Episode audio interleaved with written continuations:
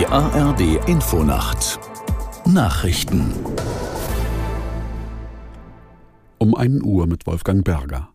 Deutschland stockt nach Angaben des Auswärtigen Amtes die humanitäre Hilfe für die Palästinenser um 38 Millionen Euro auf. Die Bundesregierung will sich im Nahen Osten außerdem weiter für eine Zwei-Staaten-Lösung einsetzen, sagte Außenministerin Baerbock bei ihrem Besuch in Israel.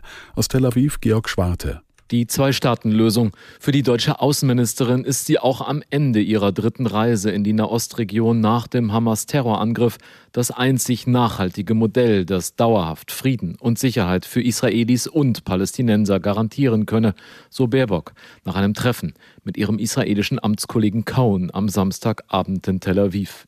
Baerbock war zuvor rund 40 Stunden unter anderem in den Arabischen Emiraten und im saudischen Riyadh unterwegs, um auch die arabischen Golfstaaten dazu zu bewegen, ihre Verantwortung zur Lösung des Konflikts stärker wahrzunehmen. In mehreren europäischen Hauptstädten hat es pro-palästinensische Großdemonstrationen gegeben. In London waren nach Behördenangaben 300.000 Menschen auf der Straße, die Veranstalter sprechen von 800.000. Laut Polizei waren auch mehrere hundert Gegendemonstranten im Stadtzentrum unterwegs. Es gab über 100 Festnahmen. In Brüssel beteiligten sich gut 20, in Paris etwa 16.000 Menschen. Bei einer pro-palästinensischen Kundgebung in Berlin-Kreuzberg waren nach Angaben der Polizei rund 6.000 Teilnehmer. Größere Zwischenfälle wurden nicht gemeldet. Taucher haben mit der Erkundung des in der Nordsee gesunkenen Frachters Verity begonnen. Sie wollen feststellen, ob noch Leichen in dem Havaristen sind und in welchem Zustand das Schiff ist. Es war nach einem Zusammenstoß mit einem größeren Frachter am 24. Oktober gesunken. Vier Menschen werden seitdem vermisst. Borussia Dortmund hat im Titelkampf der Fußball-Bundesliga erneut einen Rückschlag erlitten. Der BVB verlor in Stuttgart mit 1 zu 2. Aus der Sportredaktion Hendrik Lückhoff.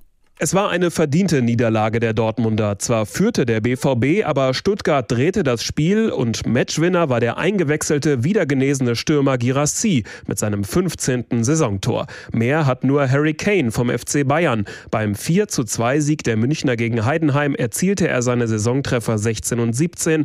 Das nach elf Spieltagen Rekord. Außerdem trennten sich Augsburg und Hoffenheim 1 zu 1. Keine Tore fielen zwischen Darmstadt und Mainz und Tabellenletzter ist weiter Köln. Köln nach einem 1:1 im Abendspiel in Bochum.